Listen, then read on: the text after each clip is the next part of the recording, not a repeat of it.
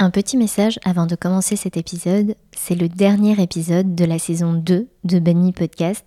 Alors autant vous dire que je suis à la fois euh, émue, surprise et dépassée par tout ce qui s'est passé durant cette deuxième saison. Ça va faire un peu plus d'un an que j'ai commencé le projet Banmi et vous êtes de plus en plus nombreux à suivre le média audiovisuel qui parle d'Asie et de culture asiatique.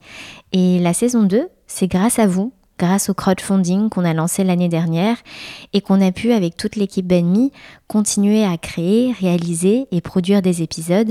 Et je tenais vraiment à vous remercier tous les contributeurs du crowdfunding, mais aussi à vous tous qui écoutez, regardez, partagez Benny Podcast et pour vos messages d'encouragement, de remerciement et de soutien.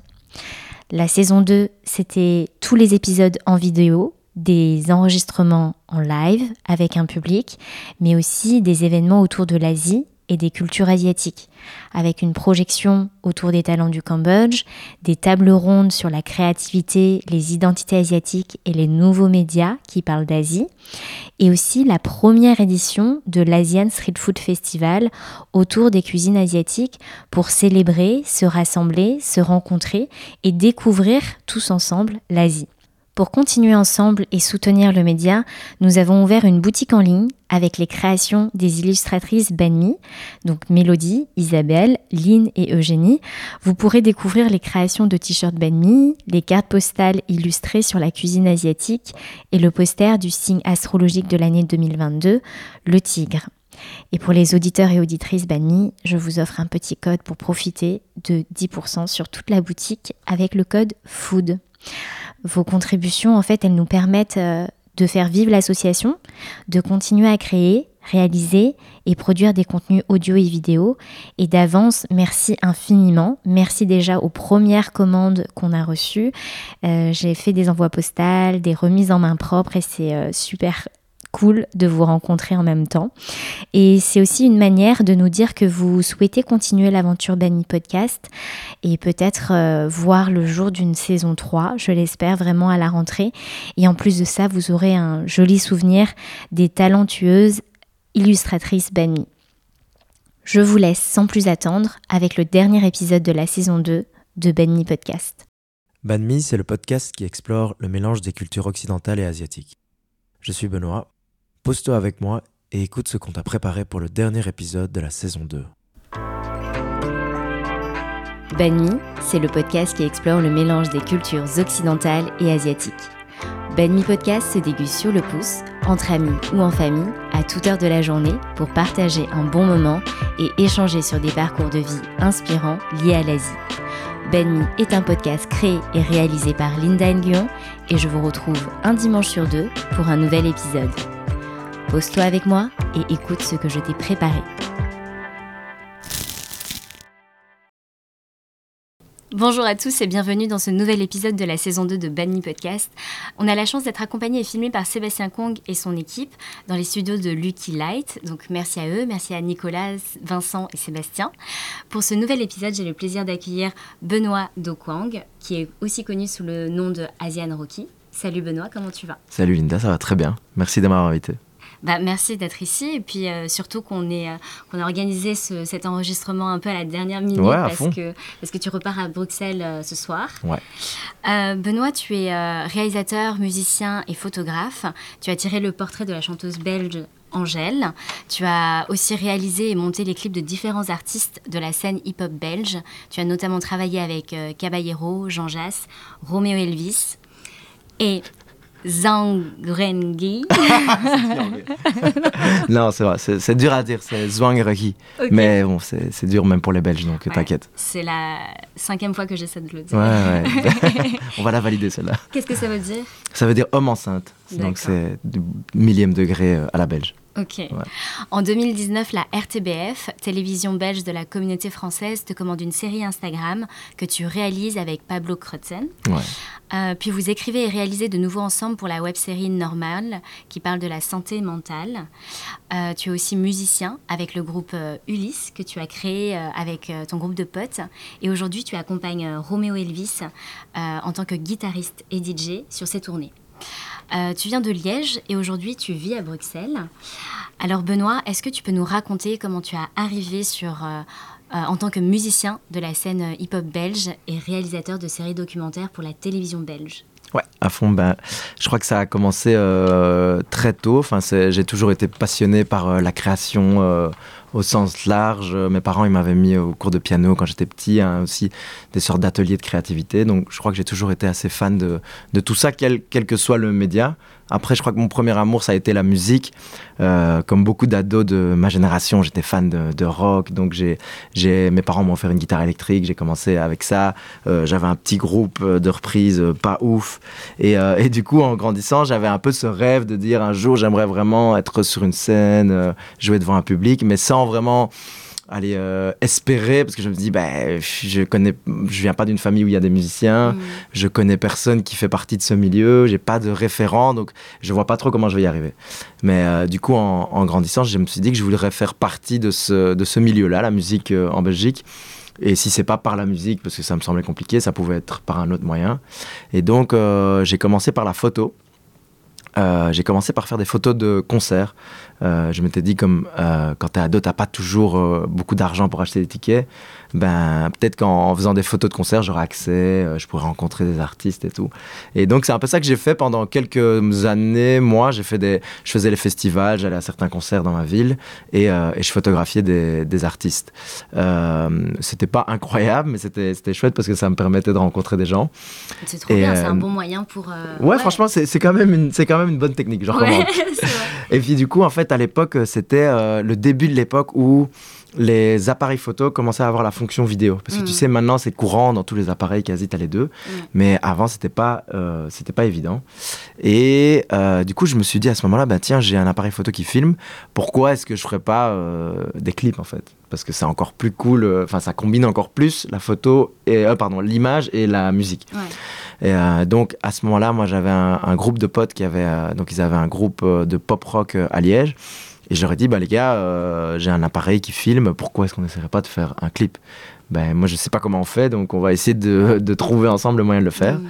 Et du coup, euh, je me souviens qu'à l'époque, on voulait euh, essayer de faire des travelling parce qu'on trouvait que ça faisait pro. Et j'avais vu sur internet un moyen de, de, créer une sorte de rail, donc on a acheté une, échelle en bois chez Ikea, on a acheté des roues de roller sur, euh, chez Decathlon et on a, on a, on a essayé de, de construire une sorte de, de, rail comme ça. Et mm. ça, ça, ça marchait. C'était... Pour ceux qui n'ont pas d'argent. Voilà, j'essaierai de te retrouver la photo, comme ça je te montrerai. Je crois que j'ai une photo de quand on le bricole. Et, et du coup, par contre très très pas pratique à déplacer parce que quand tu dois mettre ça dans la voiture l'échelle elle se replie pas enfin pour ça c'est pas c'est pas top. Mais du coup on a fait ce premier clip et, euh, et en fait ça a assez euh, assez bien fonctionné euh, malgré le fait qu'on n'avait pas d'argent à Liège. Ça ça a pas mal tourné ça leur a permis de jouer dans des festivals assez assez cool où on était là waouh ils se retrouvent dans ce festival c'est assez cool. Donc moi aussi de voir l'impact que ça pouvait avoir de tu vois de faire de des projets sans argent mais avec des idées je me suis dit waouh mais en fait il y a un truc à faire de, de dingue tu vois. Il y a moyen de il y a moyen d'avoir un vrai impact sans pour autant euh, avoir une énorme équipe ou des gros budgets. Donc euh, à ce moment-là, je crois que je me suis dit là, ok, le clip, c'est un peu le truc que j'ai envie de faire. Mm. Euh, j'ai fait un échange au Québec à cette époque-là et, j'ai commencé à écouter un peu de hip-hop. C'était un peu le, le, renouveau, la nouvelle vague de hip-hop en, France avec un 995, Necfeu, tout ça. Mm. Et donc j'aimais bien, j'ai commencé à écouter ça. Puis j'ai écouté aussi les artistes belges, Caballero, Jean Jass et tout ça qui commençaient à faire leur début. Et un jour, à Bruxelles, je suis dans le tram et je croise euh, Caballero. Et je venais de voir un nouveau clip qu'il avait fait avec L'Homme Pâle. À l'époque, ils avaient un projet à deux. Et du coup, je viens le voir un peu, je prends mon courage de main, et, mais un peu comme un fanboy, quoi. Je lui dis, ah, salut, Kaba, j'aime trop ce que tu fais et tout. Mais voilà, ça s'arrête là. Et puis en rentrant chez moi, je me dis, mais allez, euh, il y a quand même un truc à faire, il faudrait que j'ai le culot de lui demander. Donc je dis, écoute, je lui écris sur Facebook, euh, je fais Kaba, salut, on s'est croisé dans le tram. j'ai déjà j'ai fait un clip euh, voilà, si ça t'intéresse, je peux t'en faire un gratuit. Donc voilà, moi, je ne savais pas trop ce qu'il allait en penser, mais lui, il mm. était en stade de développement aussi, il n'avait pas d'argent pour développer son projet. Donc il s'est dit, bon, bah, un gars euh, qui me propose un clip gratuit, on va pas cracher dessus, tu vois. Et du coup, on l'a fait de nouveau avec aucun budget, on s'est débrouillé comme on pouvait, j'ai loué du matos euh, dans mon école et tout. Euh, et, ça s'est bien passé, on a eu un bon contact. Et puis là, de fil en aiguille, j'ai continué, j'ai continué. Et puis via, via, je rencontrais d'autres artistes. J'ai rencontré, euh, j'ai rencontré Roméo, j'ai rencontré Jean-Jacques, j'ai rencontré Zwangeri. Et j'ai commencé à faire plein de clips un peu tout le temps. Pendant 2-3 ans, je crois, je faisais plein, plein de clips où je faisais tout tout seul, je montais tout tout seul. Et, euh, et j'ai eu de la chance de me retrouver un peu au moment où la scène euh, était en plein euh, balbutiement, tu vois. Hmm. Et donc on a un peu évolué en même temps, tu vois. Genre euh, j'ai fait, j'ai fait Bruxelles arrive avec Roméo. Roméo, il était encore caissier au Carrefour. Et moi, j'ai, on a fait le clip sans argent et tu vois, ça a un peu explosé à ce moment-là. Et hmm. du coup, ben, t'es pris dans la vague, quoi. donc ça, c'était hyper chouette, c'était hyper cool. Et donc, après la musique, donc j'ai j'ai créé ce groupe avec euh, mes deux meilleurs amis, Arnaud et Julien, qui s'appelait Ulysse, donc c'est un groupe euh, de pop électronique. Mm. Et euh, on faisait tout nous-mêmes, donc c'était un projet très, très fait maison. On faisait, on faisait la musique, les prods, on faisait le graphisme, on faisait les clips. Donc on a appris plein de trucs en le faisant et on s'est, vraiment bien amusé. Et c'est aussi aller au-delà de nos attentes parce qu'on a pu jouer aussi dans des festivals et des grandes salles en Belgique, c'était trop cool. Et via la musique, on a rencontré aussi plein de gens. J'ai rencontré notamment Fabien Le Motel, qui est le producteur qui a fait l'album Moral avec Roméo. Donc c'est mm. l'album qu'il a un peu révélé au grand public.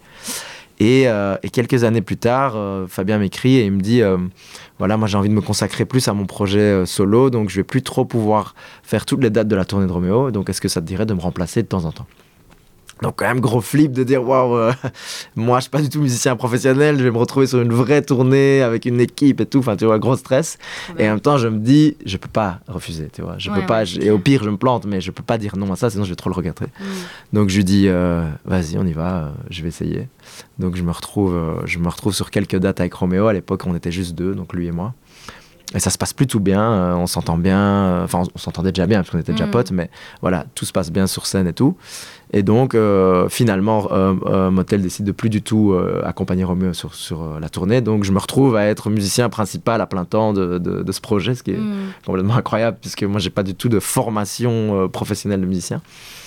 Et, euh, et, du coup, voilà, je sais plus, euh, je sais plus où je voulais en venir. mais, mais, voilà comment, en fait, ce qui est drôle, c'est que du coup, j'ai commencé en, en, jouant de la musique dans mon coin, mais en me disant, waouh, je vais jamais arriver à être sur scène. Et puis, par plein d'autres moyens qui sont la photo, la vidéo, mm. j'arrive, enfin, tu vois, la boucle euh, se referme et je me retrouve sur scène quand même. Ouais, ouais, ah, bah voilà, c'était pas, là, c'est pas, le, oui, pas le chemin que je pensais prendre, mais ça m'y a mené quand même. Donc, trop bien. C'est génial. Et et euh, comment tu as fait en fait euh, pour avoir euh, tu as les, clips de Romeo Elvis, Bruxelles arrive par exemple, ou Le Soleil, c'est vraiment des, clips identifiés avec ton empreinte, etc. Est-ce que tu puises tes influences, tu vois, genre un peu décalées, tout ça, quelque part ben, je, je, pense que j'ai pas un, une influence précise d'un réal ou quoi. Je crois qu'on a, on a grandi, en tout cas dans ma génération, quand on était jeune, c'était vraiment génération MTV. Donc on rentrait avec mon petit frère, on rentrait de la maison, à la maison après l'école, paf, on se tapait direct dans le canapé et on se mettait et on, mettait MTV, on regardait les clips tourner en boucle euh, pendant, je sais pas, 2-3 heures jusqu'à ce qu'on doive, jusqu'à ce que ce soit le repas souvent.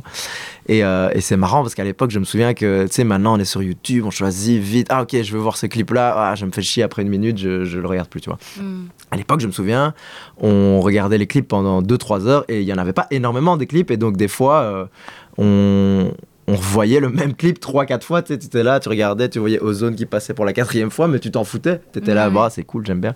Donc je crois que c'est aussi l'époque où les clips ont commencé à prendre euh, pas mal d'ampleur et, où on s'est rendu compte de l'impact que ça avait sur le public. Mm. et dans la musique tu vois le fait que euh, maintenant on a vraiment besoin d'un clip pour pousser un morceau. C'est un peu là que ça a commencé. Et donc c'est là aussi où je crois que ça a commencé à, rentrer dans ma tête. Et puis euh, j'ai aussi grandi avec euh, beaucoup euh, l'essor d'Internet. Moi je suis vraiment un, enfant d'Internet. en plus mon père il est, il, est un, il est informaticien. Donc on était toujours les premiers à avoir accès. On avait la DSL, on avait, enfin, on avait les premières technologies tout le temps. Et donc j'ai commencé vraiment à découvrir, bah, à l'époque Dailymotion, YouTube et tout, et à découvrir des créateurs de contenu d'un peu partout, tu vois. Donc c'était plus euh, réduit à mon cercle. Je pouvais voir des gens qui faisaient des trucs en France, des gens qui faisaient des trucs euh, aux États-Unis. Et maintenant, ça paraît évident, mais à l'époque, quand ça arrivait, c'était hyper novateur, tu vois. Mm. Et ça, c'est, je crois que ça m'a, ça a été super enrichissant parce que ça m'a permis d'apprendre plein de trucs et ça m'a permis de voir des gars qui faisaient, euh, qui faisaient des clips avec euh, ou qui faisaient des vidéos chez eux avec très peu de matos. Et donc, je crois que ça, c'est vraiment mes premières influences, mes premières motivations. Mm. Et puis après, peut-être pour le côté décalé dont tu parles, ça, je crois que c'est plus inhérent à la culture belge, tu vois. On a un gros, gros sens du second degré, de l'autodérision. Et du coup, les, tous les artistes avec qui je travaille, ben, que ce soit Roméo, Cabaz, Mangara et tout, ça fait toute partie de leur identité aussi. Donc euh, c'est vraiment l'ADN euh, belge. Ouais. Donc inévitablement, ça se ressent parce que vu qu'on a grandi avec ça, ça se ressent dans ce qu'on fait, je crois. Ok. Et euh, donc du coup, tu, tu le dis, tu fais. Tu as, commencé avec, à faire des clips, à faire plein de choses avec très peu de moyens. Ouais. tu as toujours, enfin, es autodidacte en fait. Quelles sont, à ton avis, les forces d'un autodidacte et qu'est-ce que tu as appris en naviguant entre la musique et l'image sans avoir fait d'études dans ces domaines? Euh, ben, je pense que ouais, être autodidacte, c'est un super moyen euh, d'apprendre. Je pense que il euh, y, a, y, a, plein de personnes pour qui, je pense, le modèle académique classique scolaire ne convient pas. Mm. et donc, être autodidacte, c'est génial parce que ça te permet d'apprendre à ton rythme et, et, de la manière dont tu en as envie. Mais ça a été rendu possible justement vraiment avec, comme je disais, l'essor d'Internet. C'est qu'avec Internet, on a eu accès d'un coup à des milliers de, ressources, de tutoriels, on, a dû, des forums et tout. Et ça, c'est pour moi, c'est un truc formidable qui s'est passé avec, euh, avec l'Internet, quoi. Euh, et, et, du coup, je pense que l'approche autodidacte, elle change beaucoup de l'approche académique et elle demande aussi d'autres qualités, je veux dire, ou d'autres caractéristiques, euh, dans le sens où pour être autodidacte, tu dois être hyper curieux. Mm. Ça veut dire que tu dois t'intéresser à plein de trucs, tu dois passer des heures à chercher, euh, que ce soit dans des livres, en allant en parler à d'autres gens, ou alors sur des forums sur YouTube. Ça demande, euh, je crois, beaucoup de détermination aussi, puisque c'est dur de, aussi de, de, se lancer tout seul, euh, sans vraiment savoir vers où tu vas, sans avoir quelqu'un qui te guide dans ton apprentissage. Mmh. Et, et, et, ça demande aussi beaucoup de créativité, je crois. Parce que comme tu n'as pas de marche à suivre, tu n'as pas de rail, tu vois, tu dois un peu créer ton propre, euh, ton propre chemin et, et, aussi dealer avec euh, des contraintes. Et par exemple, tu vois, quand, quand je te disais les clips, des, des clips sans budget, bah en fait, les clips sans budget, ça t'oblige à être euh, méga créatif puisque tu n'as aucun moyen. Tout ce que tu as, c'est tes idées et ton matos. Clair. Donc, je crois que c'est un chemin qui est peut-être plus dur pour, pour, pour arriver à ses fins, mais par contre qui t'enrichit énormément. Et je pense que les gens qui sont autodidactes ont une approche qui est très différente et très intéressante. Hmm. Tu parlais de détermination et tu disais que euh, euh, qu'on n'avait pas forcément de guide. Euh, comment on peut savoir qu'on est dans, le, justement le bon chemin en fait? Même quand on t'a proposé d'être d'être sur scène avec Roméo et, Luis, tu, tu, tu, te disais ouais, est-ce que j'ai les épaules pour? Qu'est-ce que qu'est-ce qui fait que tu vas valider en fait bah, toi-même ton travail ou bah, c'est une, une, super grosse question et je crois que c'est difficile euh, dans plein de domaines de, de, savoir que tu fais la bonne chose parce qu'il n'y a, y a jamais personne qui va. Enfin, si, il y aura des gens qui vont kiffer ce que tu fais, mais quand tu commences, c'est très difficile d'être sûr que ce que tu fais est bien. Bon, en effet, à l'école, tu as un système où on te valide, d'ailleurs, un système qui pour moi est, très problématique parce que ça stigmatise beaucoup les gens qui sont pas adaptés à ce système-là, c'est des cotes, des, des, diplômes et tout. Mais, euh, mais du coup, je crois que le plus important quand tu commences, c'est d'arriver à pas avoir peur de mal faire les choses, tu vois de pas se dire ah je parce que je connais beaucoup de gens et je crois que c'est une caractéristique qui revient chez plein plein plein de gens c'est que ça génère vraiment un vrai blocage psychologique de dire mais attends pourquoi je vais me lancer à faire ça euh, je suis pas bon ça va être moche tu vois mm. Alors que si tu te lances tout de suite et tu commences tout de suite à essayer de, faire des trucs, et quitte à pas forcément les montrer à tout le monde, peut-être tu commences, tu, montres des petits trucs à tes amis. Par exemple, moi quand j'ai commencé, euh, je me souviens, j'avais découvert un jour euh, sur l'ordi euh, de mon papa, genre Windows Movie Maker. J'étais ah, ok, c'est quoi ça? Ah, ok, c'est un truc pour faire des montages. Et donc, je téléchargeais sur, sur Casa, je crois, à l'époque, des, des vidéos de Dragon Ball Z et je les mettais en avec des genre la musique de Ozone, Dragostea Intei là. Et je faisais comme si les personnages faisaient un, une sorte de playback tu vois. Mais ça n'avait aucun sens. Mais je l'envoyais à tous mes potes sur MSN je là regarde ce que j'ai fait et tout. Mais ils s'en foutaient parce que c'était nul. Mais tu vois, c'est un peu l'excitation du début. Tu dis, ok, j'ai réussi à créer un truc. c'est une énergie du début qui est hyper mm. chouette. Je crois que hum, le syndrome de l'imposteur, on le vit tous, tu vois, dans tout ce qu'on fait. Mm. On a toujours un moment où dans notre tête, il y a cette petite voix qui dit, ouais, mais il y a des gens qui sont meilleurs que toi pour faire ça. Pourquoi est-ce que tu ne mérites pas ta place? On l'a tous. Et c'est vrai qu'il faut réussir à passer outre et à se dire ben voilà ouais c'est vrai que moi je suis pas un musicien professionnel et que je suis sur scène et il y a d'autres gens qui ont fait cette formation pour mais voilà, si Romeo il me fait confiance, si l'équipe me fait confiance, c'est qu'il y a quelque chose qui se passe bien, c'est qu'aussi humainement ça match bien, et donc mm. tu mérites ta place, tu vois. Et, euh, et ouais, c'est un peu comme pour moi quand tu apprends une langue, tu vois, quand tu apprends une langue, c'est toujours difficile au début parce que tu connais pas forcément tous les mots ni la conjugaison, mais il faut pas oublier que l'objectif d'une langue, c'est de communiquer, c'est la communication. Donc, si moi, je veux te dire un truc et que j'utilise euh, cinq fois un mauvais mot et que mon verbe, il est pas à la bonne place, mais que tu as compris le message, ben 99% de l'objectif, il est rempli, tu vois. Et donc, je pense que le meilleur moyen, par exemple, d'apprendre une langue, c'est de se lancer le plus vite possible. Mm. C'est de se dire, euh, euh, ben voilà, c'est pas grave, j'ai 10, 10, 15 mots, je peux arriver à paraphraser les trucs et à me faire passer, comprendre. passer à l'action. Voilà, c'est passer à l'action et que la personne en face, de toute façon, elle va pas se moquer. Si elle comprend, tant mieux. Si elle comprend pas, elle va t'aider. Mm. Mais si on a la réflexion qu'on enfin c'est un peu l'état d'esprit dans lequel on je trouve on, nous éduque à l'école de se dire non mais il faut que ce soit parfait tu vois avant de se lancer. Bah alors on n'y arrive jamais tu vois. Si moi j'attends d'être totalement euh, bilingue dans une langue pour la parler je vais jamais la parler tu vois. Et donc je trouve que cette réflexion là cette analogie elle est très juste pour dans tous les, les domaines de création c'est-à-dire que si t'attends d'être, tu vois, je, si j'attends d'être Steven Spielberg pour faire un clip, je, je, je, vais jamais voir un clip de moi, tu vois. Mm. Et c'est la même chose pour tout, quoi. Donc il faut, le plus important, c'est de pas avoir peur d'être mauvais au départ. On est tous mauvais à un moment. Mm. Et c'est au pire, euh, tu le mm. montres pas, quoi. Tu le laisses sur un disque dur. Et... Mais c'est ce que tu as fait, en fait. C'est genre vraiment passer à l'action, euh, ouvrir des portes, aller, aller parler à Akaba dans le tramway et, et, faire tes trucs. Et puis, euh, et puis si t'échoues, bah, c'est pas grave, t'essayes de t'améliorer pour la prochaine fois, quoi. Ouais, à fond. Et je, bah, je crois au-delà, enfin, je sais plus exactement dire dans quel état d'esprit j'étais. J'avais pas, j'ai jamais eu un vrai plan de carrière. Je crois qu'il y avait peut-être presque une forme de naïveté et de spontanéité du gars aussi qui est fort lié à l'autodidacte, tu vois. C'est que on t'a pas dit comment il fallait, enfin, on m'a pas dit comment il fallait faire un clip, tu vois. J'ai pas fait l'école de cinéma, donc on m'a pas dit, ouais, il faut un chef-op, il faut un, mm. il faut un gaffeur, il faut un machinot. Donc moi, j'avais cette naïveté qui peut paraître euh, euh, presque bête de dire, bon ben, ça filme, ça fait un clip, tu vois. Mais c'est ça qui m'a amené là, tu vois.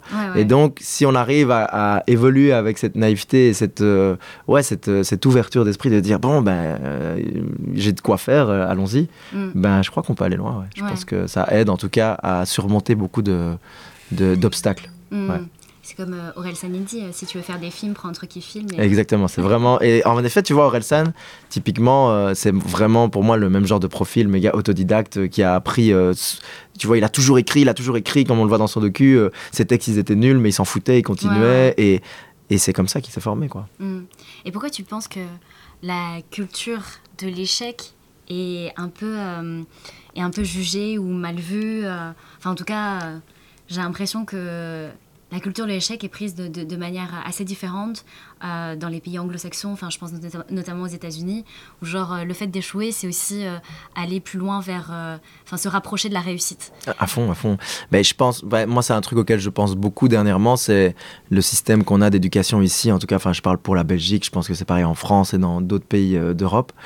Mais je pense qu'il euh, y a un gros manquement à ce niveau-là, dans l'état d'esprit dans lequel on éduque les enfants. Mm. On les, je trouve qu'on les éduque beaucoup dans le jugement et dans le, enfin, tu sais, le système de cotation, quoi. Mm. Donc, il n'y a pas de nuance. Soit tu es, soit es un bon élève, tu as des 18 sur 20 et tu réussis, tu passes. Mm. Soit tu es un cancre et, euh, et tu es, un mauvais élève, quoi. et, et il y a un peu une seule voie qu'on te montre. On t'apprend pas à être curieux, on t'apprend pas à apprendre de toi-même, on t'apprend juste à répondre à des critères qui ont été prédéfinis, tu vois. Et du coup, pour moi, c'est vraiment problématique et je suis sûr que ça bloque plein de gens. Cette peur phobique de l'échec en fait tu vois de se dire wow mais euh, enfin si je rate c'est grave tu vois. Parce qu'à l'école si tu rates c'est grave tu vois. Si tu doubles c'est grave. Enfin tu vois c'est ce qu'on te fait comprendre. Si tu doubles c'est grave. Si tu doubles une deuxième fois tu dois passer dans l'enseignement professionnel et c'est mm. grave enfin tu vois c'est plein de trucs où je me dis waouh il faut qu'on il faut qu'on trouve un moyen de de montrer à nos, à, nos enfants que c'est pas grave en fait et mm. que plus en, en, général plus tu rates et comme tu dis plus tu t'approches de ce que tu ce que tu veux accomplir parce que c'est souvent quand tu rates que tu tires des leçons, tu vois. Si à chaque fois ce que tu fais, dis ça marche, tu dis bon, bah, c'est facile, tu vois. Quand tu rates, tu es obligé de prendre du recul et dire, ok, pourquoi, ça, pourquoi est-ce que ça a merdé euh, Où est-ce que je peux faire mieux? Et donc, ouais, je pense que dans les pays anglo-saxons, comme tu dis, il y a beaucoup plus cette culture de on, tombe, on se relève, on tombe, on se relève. Mm. Là où chez nous, c'est plus euh, il faut réussir, tu vois. Mm. Alors, Banmi, c'est le podcast qui explore le mélange des cultures euh, occidentales et asiatiques. Toi, euh, Benoît, dans quelle mesure tu es rattaché à l'Asie? Alors ben, déjà je crois que visuellement tu vois plus ou moins. Mais donc j'ai donc j'ai deux parents vietnamiens. Mhm. qui sont tous les deux des, des people, donc qui ont euh, fui le régime communiste pour venir euh, s'installer en Belgique. Et, euh, et donc ça, c'est mon, mon plus gros attachement à, l'Asie. Et alors, ce qui est vrai, c'est que par contre, je crois que l'attachement sentimental que je peux en avoir, il est arrivé assez tard en fait.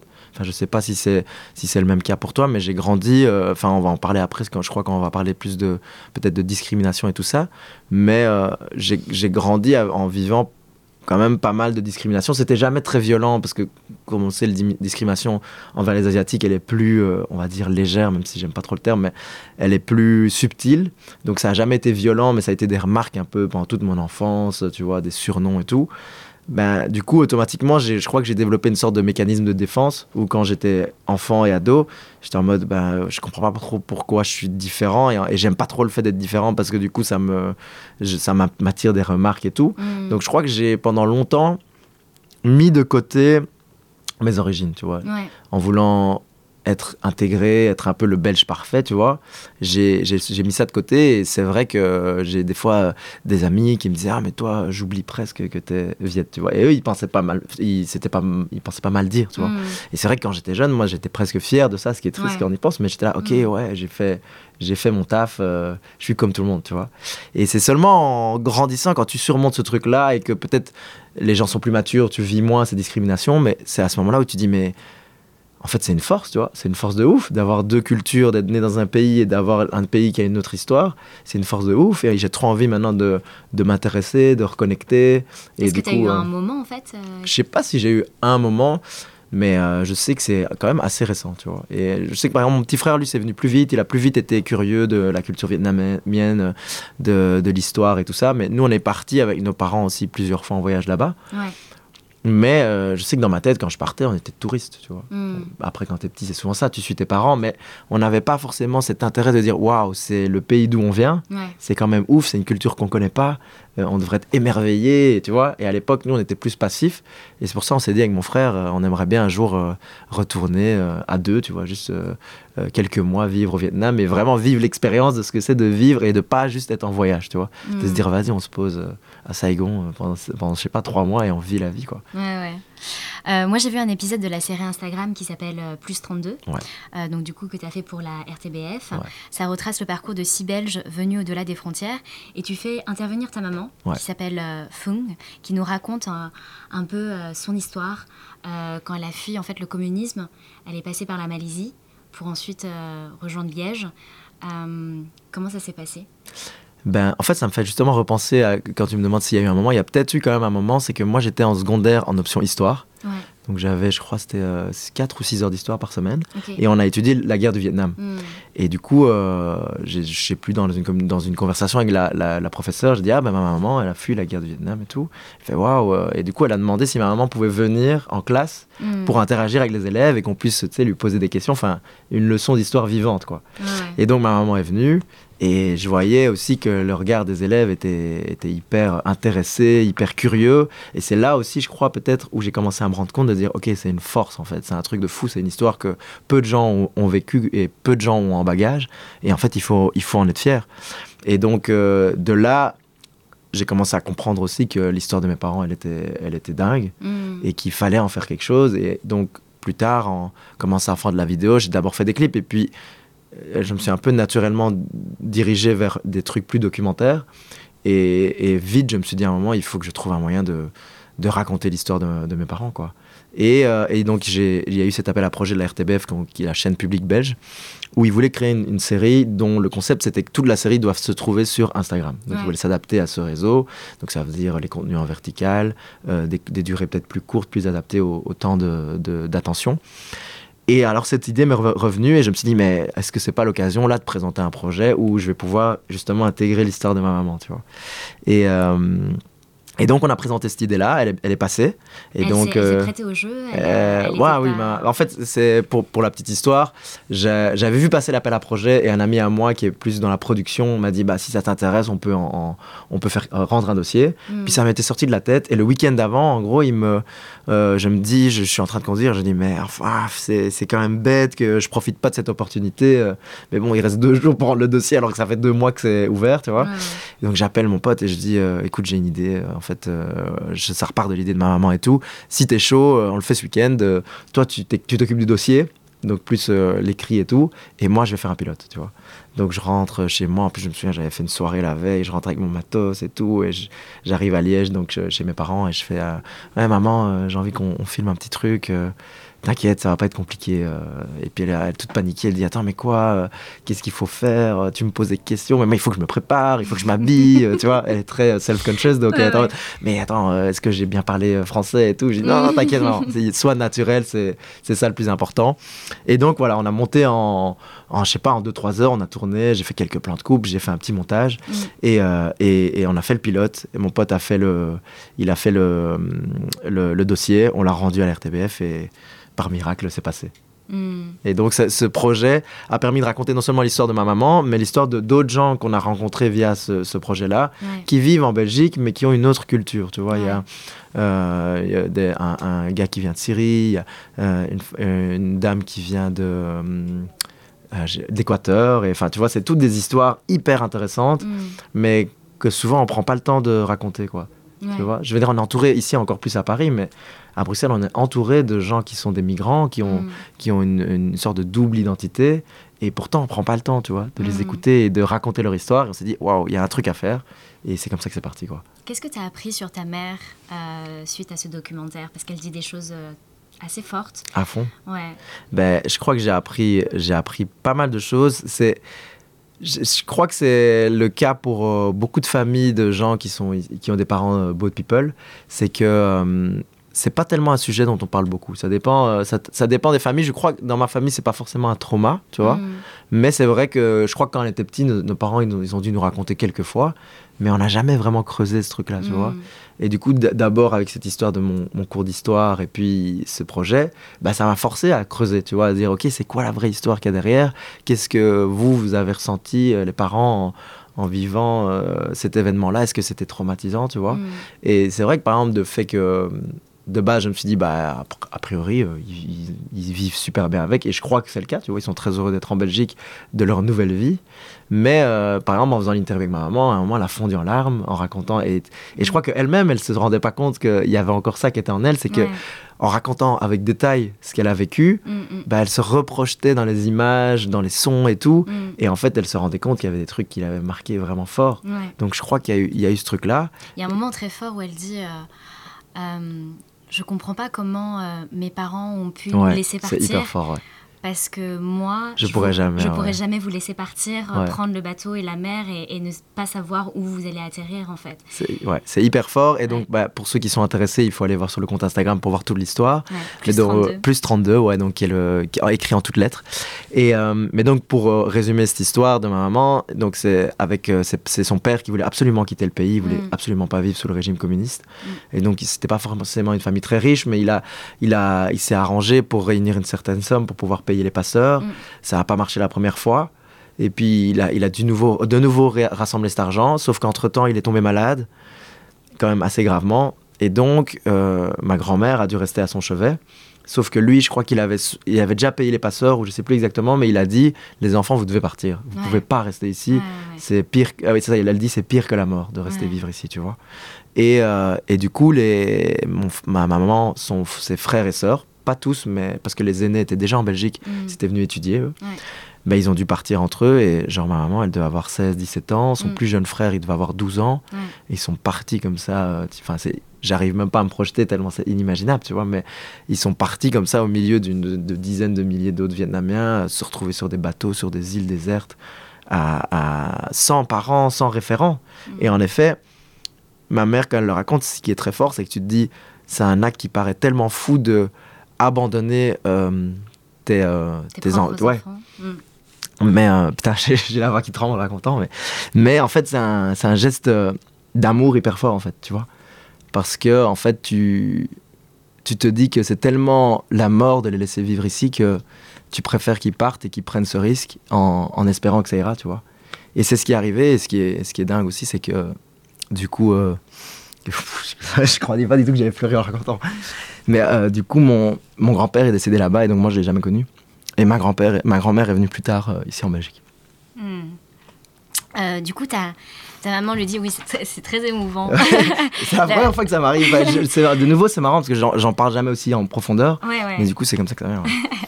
non, mais c'est vrai que quand on voit la, la série et tout, c'est c'est assez fort, c'est très puissant. Euh, ta maman le dit, euh, elle, le dit à un moment donné euh, dans, dans, la série, elle dit Parmi mes collègues belges, je suis la seule asiatique, la seule étrangère. Parfois j'oublie, je ne le ressens plus. Pour que les gens puissent avancer, reconstruire quelque chose, il faut les encadrer.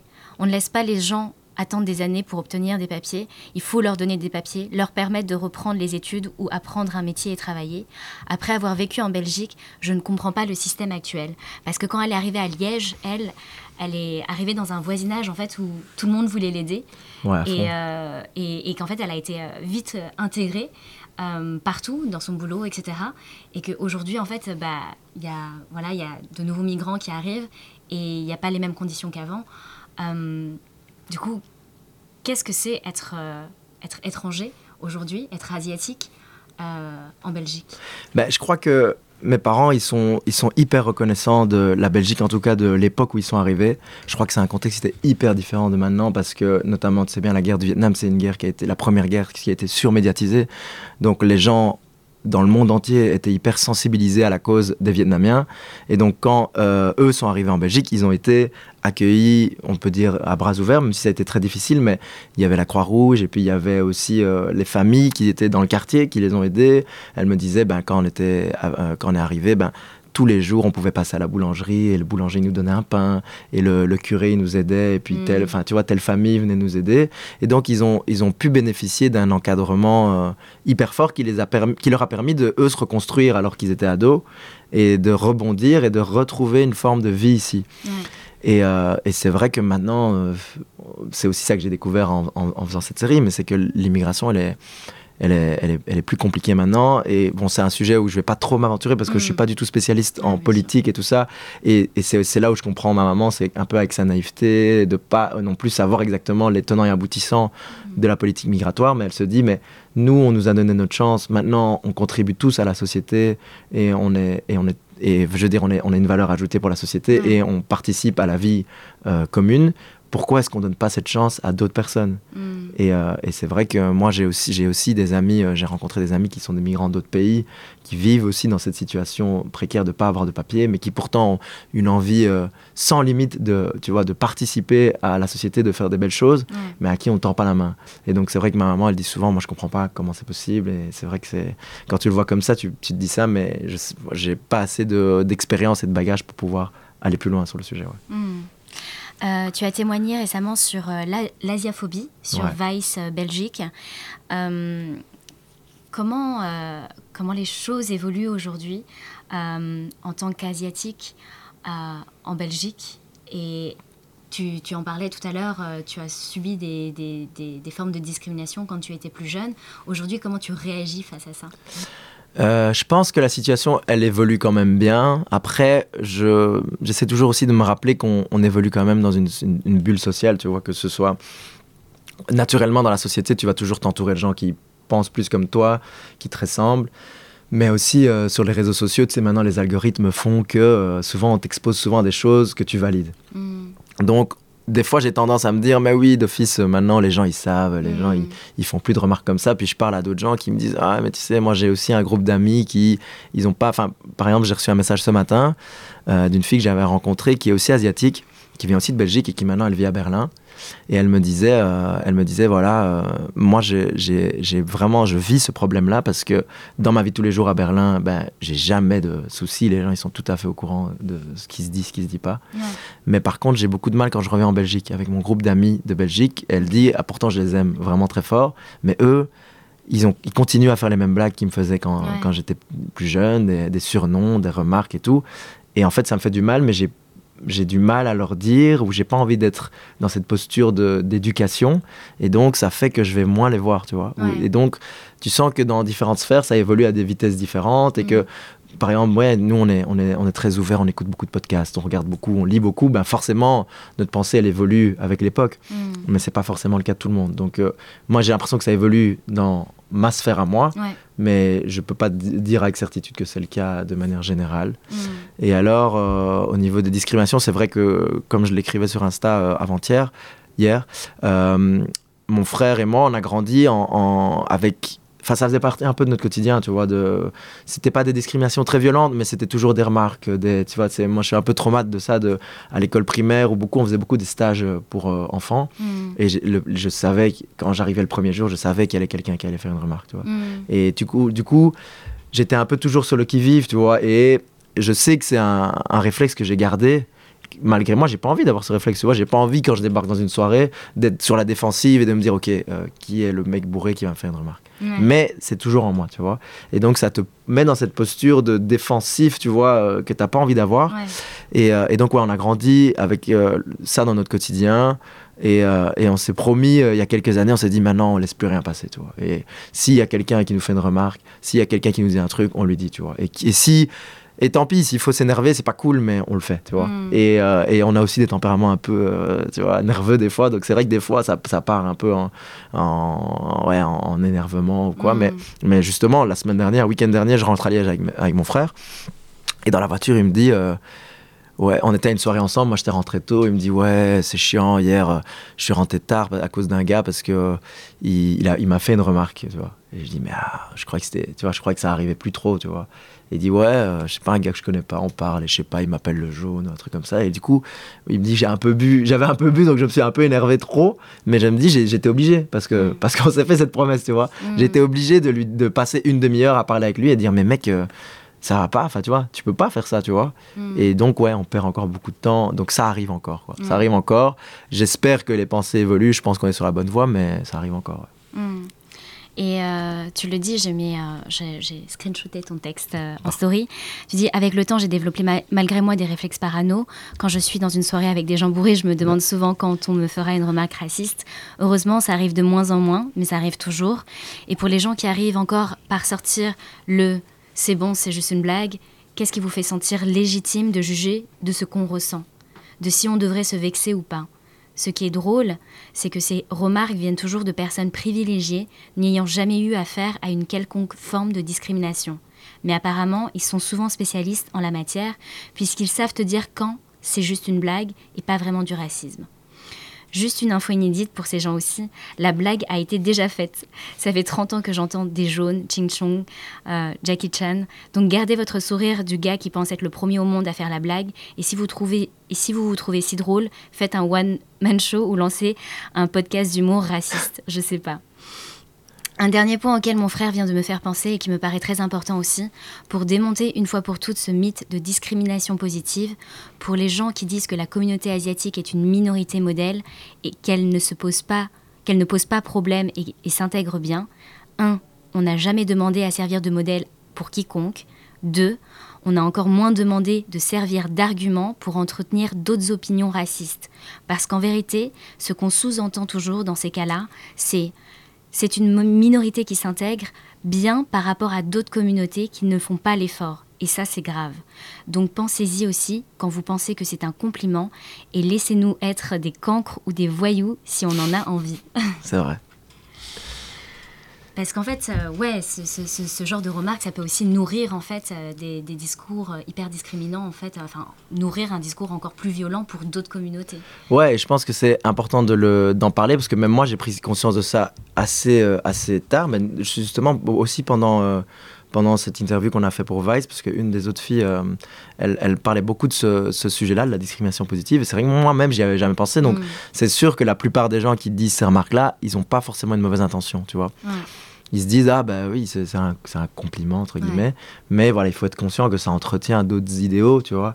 Et que et que de toute façon comme je le dis dans l'interview te contraindre à une image que t'as pas choisie c'est pas tu vois c'est jamais cool tu vois. Même si toi tu te dis bah oui je lui dis que c'est un, un, bon élève je dis mais oui mais bon il a pas de, il, a pas envie de l'être il a pas tu vois. On doit garder la liberté d'être qui on a envie d'être. Et tu peux pas projeter sur les gens une image aussi positive qu'elle te paraisse tu vois. Tant que tu imposes quelque chose à quelqu'un c'est pas cool quoi. Hmm.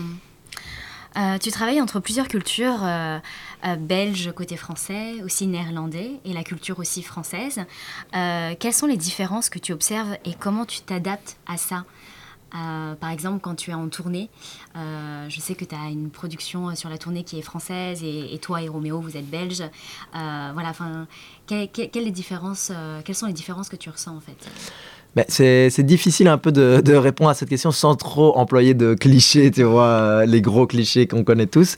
Mais c'est vrai que euh, euh, en Belgique, comme je disais, on a, on a un gros une grosse culture de l'autodérision, du second degré, et aussi, euh, et aussi de l'humilité, je pense. On est, on est, enfin, l'humilité, c'est quelque chose qui est très important chez nous, et mm. on va pas hésiter si quelqu'un commence à, tu vois, à se prendre un peu trop au sérieux, à lui tirer dessus et lui dire, eh, c'est bon, calme-toi, tu vois. Mm. Et donc, c'est vrai, je crois que ça, ça nous, ça nous, ça nous sert aussi. Peut-être que des fois, ça peut nous desservir parce que si ça va trop loin dans ce, cette humilité, ça peut des fois, j'ai l'impression qu'on pourrait presque avoir honte d'être fier de ce qu'on fait, alors qu'il n'y a vraiment pas de mal à être fier de quand on fait des, des cool trucs, tu vois. Et, euh, et, du coup, euh, ben ouais, moi j'étais très content de faire la tournée avec Roméo parce que c'est vrai qu'avant ça, j'avais pas énormément d'amis français, tu vois, c'est des gens que qu'on croise et tout, mais paradoxalement, alors qu'on est voisins, on va pas si souvent que ça à Paris et les, les Français ne viennent pas si souvent en France par exemple. Mais du coup ça m'a permis de ouais pardon en Belgique. Et euh, mais du coup ça nous a comme, euh, toute l'équipe de tournée était française ça nous a permis vraiment de enfin moi ça m'a permis de me faire plein de potes français et de, de, du coup être confronté à, plein d'autres cultures. Et quand je dis la France évidemment c'est pas que Paris c'est le sud c'est plein d'autres euh, villes. Et, et, du coup moi ça m'a ça m'a vraiment plu. Ça m'a vraiment plu. Et c'est vrai que en plus, euh, tu sais bien, il y a toujours euh, cette sorte de petite rivalité en Belgique, Belgique-France, qui souvent est là pour rire, mais qui des fois, tu vois, elle, se prend un peu plus au sérieux, notamment avec, avec la Coupe du Monde et tout. Mm, mm, mm. C'est des trucs qui, euh, qui des fois peuvent un peu déraper. Et du coup, moi, d'avoir été confronté à, la, à, la, culture française comme ça, de manière très directe, ça m'a fait vraiment plaisir. Et c'est vrai que, par exemple, même en Belgique, c'est un si petit pays, mais avec tellement de caractéristiques différentes. Tu vois, c'est un, pays très hybride. Et donc, entre la Wallonie, là, d'où je viens, où on parle français, et la Flandre, qui est au nord et là où on parle flamand du coup mm. c'est des c'est presque deux pays différents qui ont été collés ensemble tu vois. Mm. et euh, la mentalité au-delà de la langue la mentalité elle est hyper différente. Et c'est vrai que les, les, néerlandophones ils sont plus euh, souvent ils sont plus sérieux. Ils sont plus on dit souvent qu'ils sont plus travailleurs. C'est pas vraiment c'est pas toujours vrai mais c'est vrai qu'ils sont souvent plus carrés. Et moi du coup être à Bruxelles ça m'a permis aussi de rencontrer plein de néerlandophones. Maintenant je travaille aussi souvent à Anvers avec des gens là-bas. Et, euh, et franchement je, je kiffe trop je kiffe trop et, du coup, ça me donne aussi envie de plus apprendre la langue, de mieux maîtriser le néerlandais. Et pour ça, être à Bruxelles, c'est un peu parfait. Je trouve que ce que je kiffe à Bruxelles, c'est un peu une des seules villes où tu peux, tu, je sais pas, tu rentres euh, commander un sandwich, tu commences en français, ça passe par l'anglais, ça finit en néerlandais et ça mm. choque personne. Mm. Et ça, je trouve que c'est une richesse qui est super intéressante. Et pour le coup, comment je m'adapte? Ben, Je crois que j'essaye de pas trop m'adapter, tu vois, de garder un peu, euh, tu vois. Après, ouais, je travaille avec des néerlandophones, je sais qu'il euh, faut pas, il faut être sérieux, tu vois. Là où quand tu vas travailler en Wallonie, ben, on peut plus, un, un peu plus blaguer, tu vois. Là, dans les conditions de travail, je vais m'adapter un peu, mais dans la manière d'interagir avec les gens, j'essaye de j'essaie de rester fidèle à moi-même parce que je crois que c'est ça qui, qui fait aussi euh, la marque de ton travail, de la, raison pour laquelle les gens veulent travailler avec toi. Donc euh, voilà. Hmm. Qu'est-ce qui t'a intéressé euh, dans la dernière web série documentaire que tu as, que tu as réalisée, du coup, pour la RTBF, sur la santé mentale? Alors, ben, c'était aussi pour le, comme pour le premier un appel à projet. Donc, eux, ils voulaient aborder euh, ce thème-là, qui est un, thème dont on parle encore très peu, mais dont on commence, on commence à avoir plus souvent sur Combini, sur Brut, des sujets euh, à ce propos-là. Et en fait, donc, je l'ai aussi euh, co-réalisé avec Pablo. Donc, et il se fait que les dernières années, on a tous les deux eu une amie qui n'était pas la même amie, mais on a tous les deux eu une amie qui a été diagnostiquée avec un trouble, je, la, bipolarité notamment. Mm. Et euh, on s'est sentis tous les deux très démunis face à ça. Tu vois, mm. on s'est rendu compte que on savait pas du tout euh, il n'y a pas de mode d'emploi, tu vois. On sait pas, euh, déjà, on sait pas de base, on sait pas ce que c'est la bipolarité, on l'apprend pas à l'école. Donc tu es là, waouh, qu'est-ce qui se passe? Et comme c'est des, troubles qui sont très invisibles, tu vois, pas, ça c'est pas marqué sur ton visage, c'est juste dans mm. ton comportement que ça change, mm. ben, ça provoque clairement une forme d'incompréhension de la part de tout le monde. Et je sais que moi, quand j'y repense, je me dis, merde, avec notre groupe d'amis, par rapport à, notre ami, on n'a pas réagi forcément de la bonne manière, tu vois. Et donc il y a quelque part une forme de culpabilisation où tu dis ouais on aurait dû faire autrement et en même temps une prise de conscience de dire ouais mais si on n'a pas réagi comme ça c'est aussi parce qu'on n'a aucune connaissance du sujet et que personne nous a aidé à, trouver les clés de compréhension mm. Et aussi pour même pour les personnes qui vivent ces troubles là c'est très compliqué tu vois.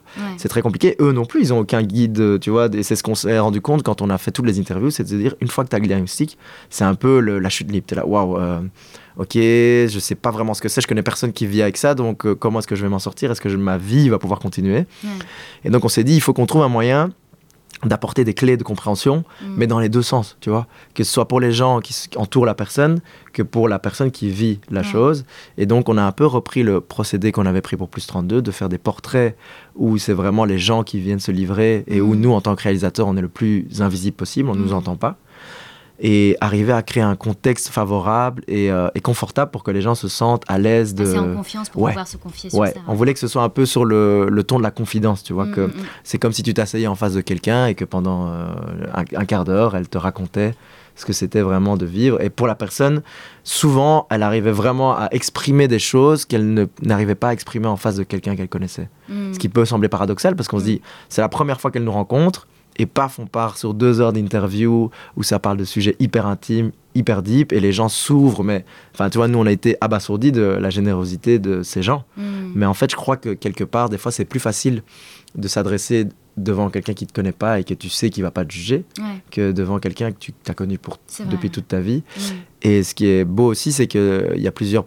intervenants qui nous ont réécrit plus tard en disant euh, Waouh, merci beaucoup. Et en fait, ça m'a permis de renouer le contact avec des gens que j'avais perdu de vue parce qu'ils ont vu mon témoignage et, donc ils ont entendu et compris des choses que moi j'arrivais pas forcément à leur transmettre en direct. Hmm. Et donc voilà, ça c'est, je veux dire, ça c'est un peu la cerise sur le gâteau. C'est, euh, hmm. c'est là, pour nous c'est, trop beau quoi. Ok. Est-ce qu'il y a d'autres euh, d'autres séries comme ça documentaires que tu voudrais, que tu es en train de réaliser ou que tu voudrais réaliser? Ben, c'est clair que euh, ces séries-là, les deux, c'est des séries que, où on a, on a écrit ce concept avec Pablo et on s'est dit, mais et une fois l'avoir fini, on s'est dit, c'est quand même un chouette concert, un chouette concept qui marche hyper bien. Donc ce serait cool de faire d'autres saisons, tu vois. Pour l'instant, c'est pas encore le cas, mais par exemple, ça, ce serait un projet qui pourrait être super. Et sinon, euh, moi, j'ai aussi, euh, j'ai aussi envie un jour de prendre le temps de raconter l'histoire de, de, mes parents et de ma maman, mais dans un format plus long, tu vois. De, parce que dans Plus 32, du coup, comme c'était sur Instagram, ça nous a imposé beaucoup de restrictions en termes du temps, de ce qu'on pouvait faire et tout. Donc, un jour, prendre le temps de faire un, vraiment un long format sur ce sujet-là. Hmm. Ok, trop bien. Mais trop bien de, de, de, comprendre et de voir euh, tout ton parcours en, en, faisant les choses comme tu les as faites et euh, en te menant à la musique, la photo, la vidéo, de nouveau la musique et aujourd'hui le documentaire. Euh, est-ce que tu as des conseils du coup pour une jeune génération qui, qui, te regarde et qui kiffe ce que tu fais pour que eux puissent se lancer à leur tour? Ben, je pense que ben, on en a beaucoup parlé déjà avant, mais c'est ça, c'est vraiment pas avoir peur de se lancer, euh, arriver à se faire confiance et surtout expérimenter, expérimenter, expérimenter et comprendre qu'il n'y a pas un chemin, tu vois, il y a pas, c'est pas euh, ah oui, je vais être euh, réel, il faut que je fasse école de cinéma, il faut que, enfin, tu vois, parce que souvent je me fais cette réflexion, je me dis ah mais moi j'ai fait école de com alors que j'aurais pu faire école de ciné, j'aurais eu hmm. le, j'aurais peut-être eu plus de bagages parce que par exemple maintenant je fais cette transition de passer de vidéaste. Donc, pour ceux qui ne voient pas exactement, vidéaste, c'est plus un gars qui fait tout tout seul. Donc, il a sa, caméra, il a son matos, il va filmer, il monte, mais il fait tout tout seul. Donc, euh, ça, ça apporte une forme de liberté qui est hyper cool, mais en même temps, ça a ses limites. Mm. Et maintenant, avec Pablo, ce qu'on essaie de faire à deux, c'est de devenir plus réalisateur, donc de s'écarter un peu de l'aspect plus technique mm. et de, de, plus se pencher sur la réflexion, sur la mise en scène, sur euh, coordonner un peu du coup une équipe pour, euh, pour faire des projets à plus grande, à plus grande ampleur. Quoi. Et euh, c'est vrai que du coup, j'ai eu cette réflexion souvent de me dire Ah, mais ça aurait peut-être été plus facile si j'avais fait école de cinéma parce que j'aurais eu ce bagage-là. Et en même temps, après, je me dis tout de suite Mais en fait, je pense que si ça se trouve, en ayant fait école de cinéma, j'aurais eu des limites, tu vois, parce que j'aurais pas fait ces clips comme j'ai fait Bruxelles arrive, comme j'ai fait tous ces trucs-là. Je me serais jamais dit, ah, j'avais ma caméra, j'allais filmer. Je me serais dit, ok, il me faut que je monte une équipe, il me faut au moins, je sais pas, 5000 de budget. Donc là, pour l'instant, c'est pas le moment. Tu vois, je me serais peut-être restreint. Mm. Là où ne pas savoir la manière académique de le faire, je l'ai juste fait parce que j'avais envie de le faire. Et ça m'a amené là où je suis maintenant par peut-être un très grand détour, tu vois. Mais euh, sur ce détour, j'ai appris plein d'autres trucs, j'ai vécu plein d'autres choses. Donc au final, je regrette pas du tout ce parcours-là. Et après, mm. je dis pas qu'il faut que tout le monde fasse ça. Mm. L'école de cinéma, c'est génial. Mais il euh, n'y a pas que il a pas qu'une voie quoi. Chacun peut trouver son chemin. Il y a tellement de ressources maintenant disponibles sur Internet. Donc ouais, c'est ça. S'intéresser, euh, passer du temps euh, sur Internet, et puis aussi pas hésiter à à aller à la rencontre de gens qui ont des passions similaires, tu vois. Mm. Ça, ça m'a beaucoup aidé aussi quand j'ai commencé à Bruxelles. J'ai vite rencontré d'autres gars qui étaient un peu le même profil que moi. On s'est beaucoup entraidé, tu vois. On s'est dit, euh, ok, ça, comment on fait et tout. Ah oui, moi je sais, moi je vais te montrer ça. Je vais te prêter du matos parce que, tu sais, on n'avait pas beaucoup de matos à l'époque. Et on évolue ensemble, en fait. Et tu vois, ça, ça crée une sorte de cercle vertueux mm. où on a, on, a, on a tous envie d'évoluer ensemble. Et ça, ça apporte beaucoup aussi. Il n'y a pas cette notion de compétition que tu peux avoir avec euh, les uns les autres, c'est plus une notion de... Ouais, je crois que ça, je sais pas si c'est aussi peut-être plus propre par exemple à la Belgique ou à Bruxelles parce que c'est clair qu'on est, on est moins on est moins à le faire, c'est moins la guerre. J'imagine qu'ici à Paris, comme tout le monde vient à Paris pour travailler dans ces métiers-là, des fois ça doit être un peu plus compétitif. Et j'en parlais hier avec un, un réal que j'ai rencontré qui était ici et qui disait que lui, des fois, il ressentait plus cette compétition et que ça le faisait chier. Mm. Et c'est vrai qu'en Belgique, on a la chance d'être dans un milieu qui est assez bienveillant, où, comme je te dis, on se refile les plans, on partage beaucoup et ça, ça apporte beaucoup. Il, y a, beaucoup moins de, personnes en Belgique, enfin à Bruxelles et tout ça, et donc du coup, euh, tu sens moins le, côté compétitif que, que certaines personnes peuvent vivre à, à Paris, par exemple.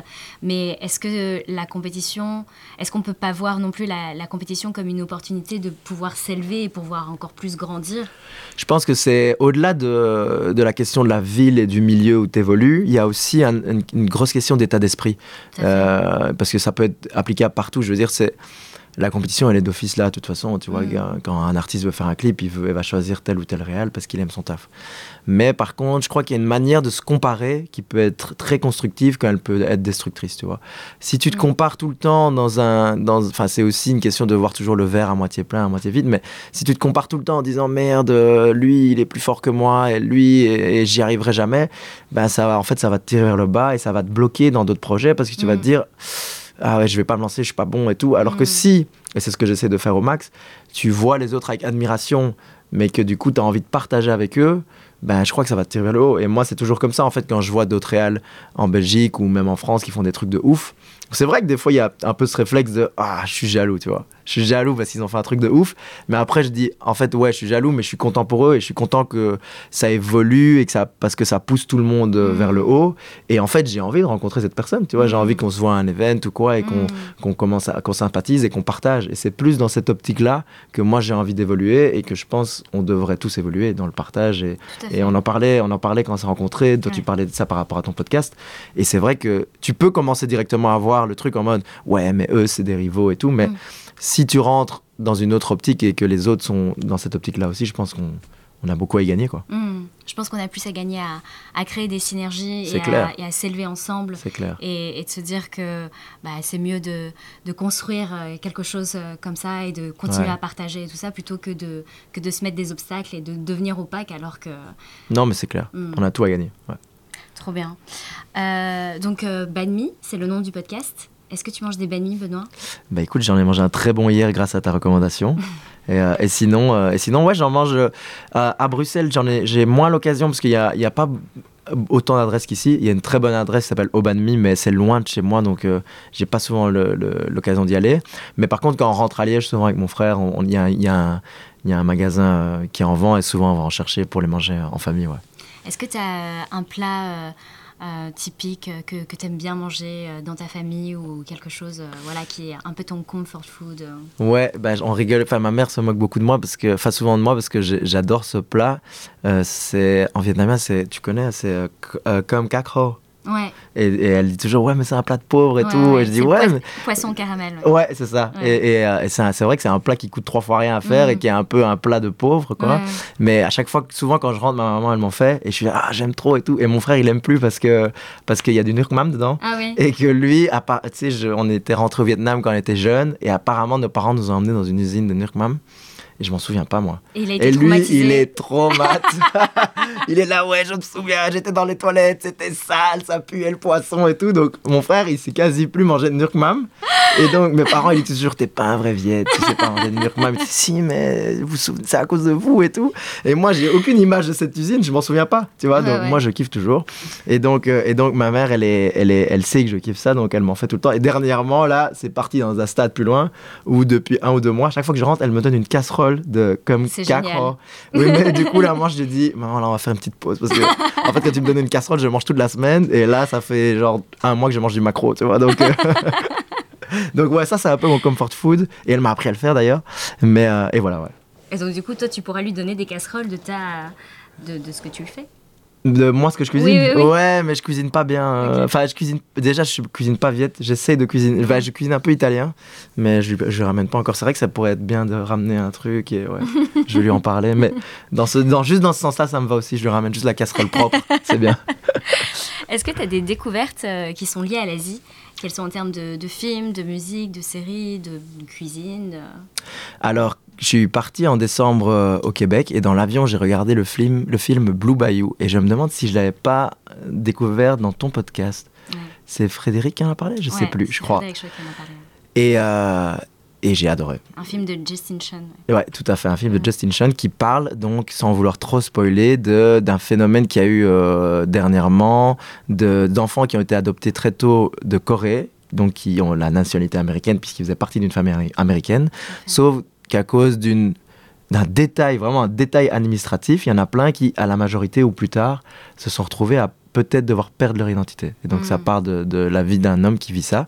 J'ai trouvé ça hyper touchant. Et alors, bon, je crois que c'est l'effet de l'avion et de la fatigue, parce que je m'étais levé très tôt, j'ai pleuré, mais comme un ouf à la fin. J'étais en mode, heureusement, il n'y avait personne à côté de moi. J'étais en mode, mais ça, super beau. Ça, j'ai beaucoup aimé.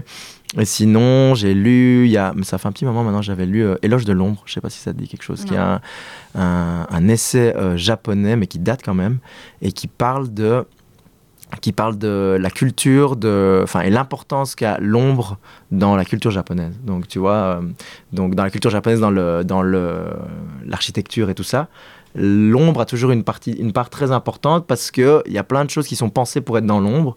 Notamment, euh, ils ont des objets décoratifs qui sont faits dans du, un lac. C'est L-A-Q-E. C'est mm. une sorte de matière comme ça très brillante. Et en gros, ils expliquaient que ces choses-là ont été toujours pensées pour être placées dans l'ombre des ah maisons et qu'au détour d'une porte ouverte ou quoi, il y a la lumière qui va arroser ces, ces, objets-là. Et là, ça va briller et ça va prendre tout, ça va prendre de la splendeur, tu vois. Sauf qu'ils expliquaient qu'avec la modernisation de la société et l'occidentalisation, ben, on a eu les moyens techniques de tout éclairer tout le temps et on mhm. l'a fait. Et en fait, du coup, il y a plein de choses qui ont perdu de leur mhm. essence parce que ces objets-là, s'ils sont placés sous de la lumière constante, ils deviennent en fait euh, kitsch presque, tu vois. Et je trouve que c'était une métaphore qui était hyper intéressante à appliquer à plein de trucs au-delà de l'art, tu vois. Donc ça, je conseille. C'est très poétique. Ouais. Merci Benoît. Est-ce que tu as une musique avec laquelle tu voudrais finir cet épisode?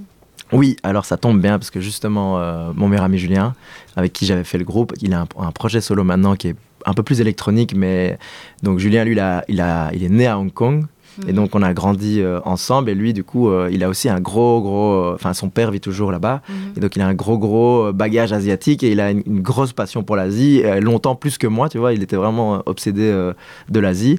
Et donc, dans sa musique, ça se ressent aussi des fois. Et donc, là, il a, il a sorti un tout nouveau morceau qui s'appelle Fantasies. son projet s'appelle Umbra. Et, et, et, voilà, c'est une personne dont je suis très admiratif et que je suis très content de compter parmi mes amis.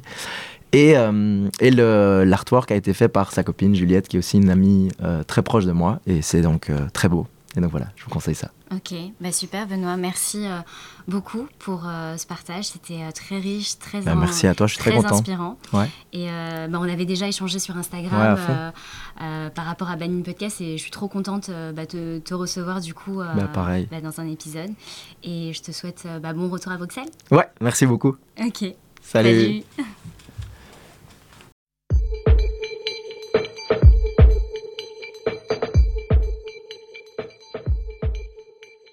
J'espère que vous avez aimé cet épisode avec Benoît, aka Asian Rocky. Il me tient vraiment à cœur et je suis vraiment contente de terminer la saison avec lui parce qu'on évoque en fait tout ce qui me traverse depuis que j'ai commencé Benny Podcast, c'est-à-dire euh, le fait euh, d'être autodidacte, le fait euh, d'avoir le syndrome de l'imposteur et, aussi ces notions de se nourrir collectivement de se nourrir les uns les autres euh, pour, euh, pour avancer ensemble, euh, pour, pour se challenger d'autant plus.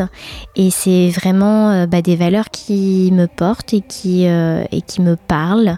Et c'est ce que j'essaie de faire au quotidien avec la team Banmi, de pouvoir s'entraider, de pouvoir se soutenir et, et, aussi avec vous qui écoutez Banmi parce que vos messages sont aussi des ressources en fait pour d'autant plus euh, se motiver euh, et, essayer d'effacer ce syndrome de l'imposteur parfois, euh, même s'il est toujours là. Et, voilà, et de, continuer à se dépasser. Donc c'est vraiment un épisode très inspirant pour moi et qui va euh, continuer à me suivre, je pense. Le projet Bani Podcast, c'est euh, bah, parler d'Asie, de nos liens à l'Asie, que l'on soit asiatique ou non. Et euh, l'essence du projet, comme je le rappelle souvent, c'est de mieux se comprendre les uns les autres, d'ouvrir nos regards et de déconstruire nos croyances pour s'offrir de nouvelles possibilités d'aborder les choses. Et c'est ce qu'on fait avec Benoît dans cet épisode, c'est d'aborder les choses autrement, euh, avec une nouvelle manière de faire aussi, pourquoi pas, et euh, s'y intéresser, être euh, resté curieux. Vanille Podcast, c'est le mélange des cultures et c'est avant tout faire face à une universalité dans nos singularités. Donc merci à Benoît pour ce moment, merci à tous mes invités de la saison 2 d'être venus sur le podcast et d'avoir accepté mon invitation à chaque fois. Merci surtout à vous d'écouter et de regarder Benny Podcast et de continuer à partager les à ceux que vous aimez.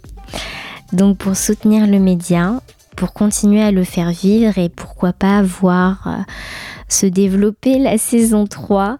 Partagez, commentez sur YouTube, mettez des étoiles sur Spotify, Apple Podcasts, Deezer ou sur vos plateformes de podcast préférées. Et si vous pouvez aussi nous soutenir sur Hello Asso, ce serait trop cool. On a ouvert une boutique en ligne avec les créations des illustratrices Banmi et vous pourrez découvrir des créations de t-shirts euh, illustrés par la team, euh, des cartes postales sur la cuisine asiatique et poster du signe astrologique de l'année 2022, le tigre. Et toutes ces contributions nous permettront de faire vivre l'association, de continuer à créer, réaliser et produire des contenus audio et vidéo.